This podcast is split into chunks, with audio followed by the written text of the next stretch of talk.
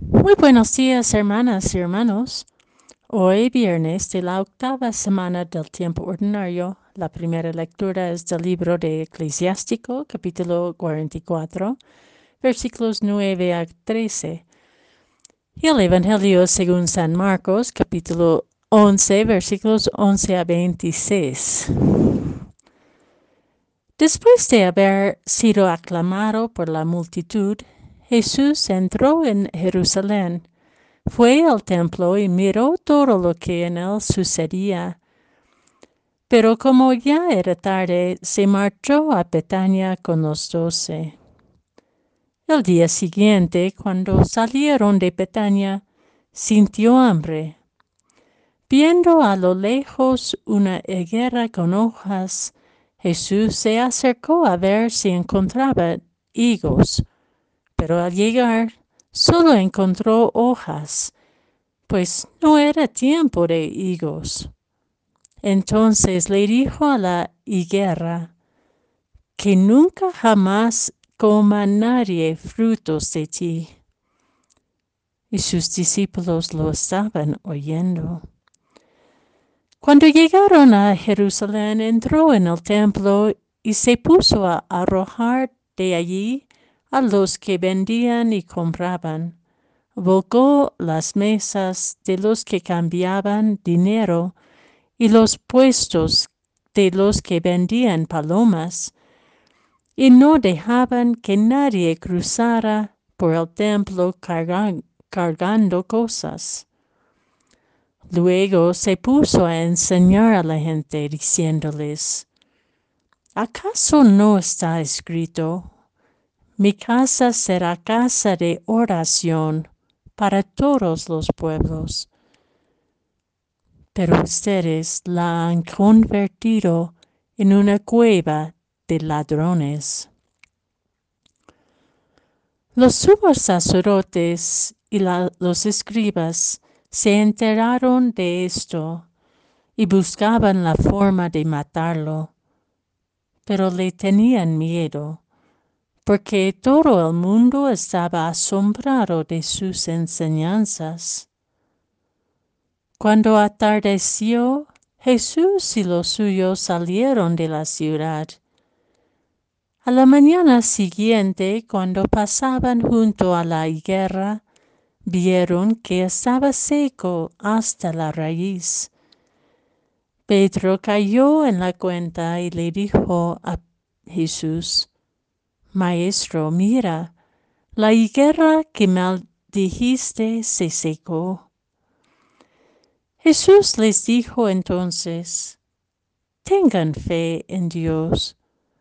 Les aseguro que si uno le dice a este monte, quítate de ahí y arrójate al mar, sin dudar en su corazón y creyendo que va a suceder lo que dice, lo obtendrá.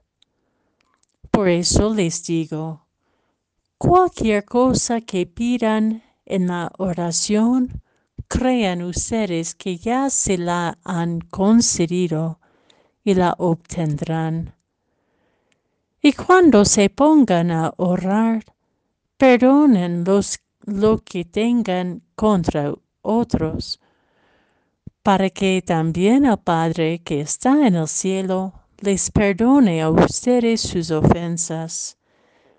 Porque si ustedes no perdonan, tampoco el Padre que está en el cielo les perdonará a ustedes sus ofensas.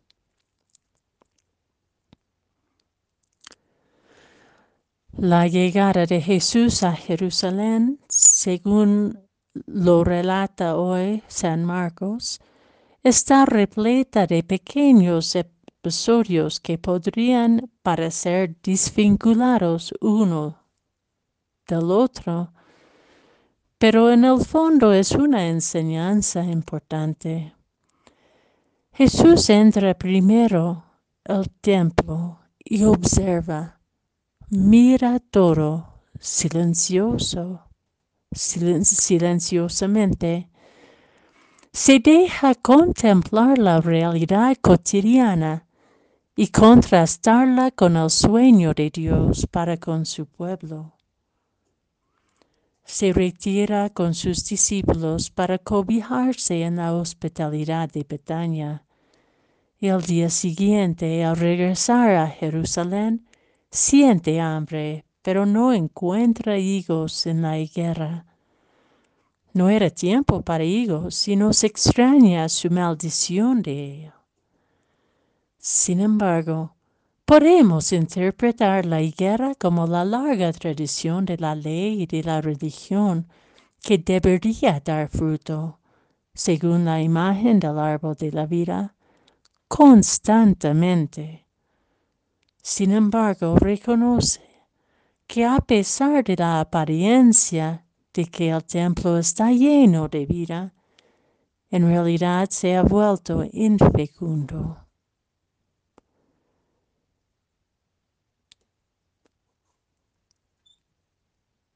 ¿Y nosotros? En este contexto, al llegar al templo, echa de ello la perversión que se ha instalado, un sistema económico que privilegiaba a algunos, mientras creaba grandes dificultades para mayorías que apenas podrían comprar palomas para sus sacrificios. Es una iniciativa atrevida y escandalosa para los sumos sacerdotes, pues se pone al lado de la gente humilde y excluida, como Dios siempre hace. Enseña así, mi casa será llamado casa de oración para todas las naciones todos los pueblos. Y esta oración se fecunda en el perdón. Cuando ustedes se pongan de pie para orar, si tienen algo en contra de alguien, perdónenlo. Y el Padre que está en el cielo les perdonará también sus faltas. Reconocernos limitados e imperfectos es preliminar a reconocernos capaces de perdonar al otro y a la otra por sus ofensas contra nosotros. Nos llama a perdonar primero, aun sin que el otro o la otra piden perdón. Es radical esta forma de perdón, pues va en contra de nuestra razón y nuestras tendencias de justificar nuestras divisiones. No será necesario atrevernos a volver a soñar con Dios ¿No será necesario atrevernos también a echar de nuestros templos, de nuestra iglesia, de nuestras comunidades y familias, de nuestros corazones, las perversiones de poder y actitudes arrogantes que siguen excluyendo a otros y a otras, a la gente humilde o, diferente, a la gente rechazada o marginada, para que sean, para que sean y seamos reestablecidos como lugares de encuentro con Dios, a través de un auténtico perdón que nos reconcilia los unos con las otras en este mundo tan dividido y herido?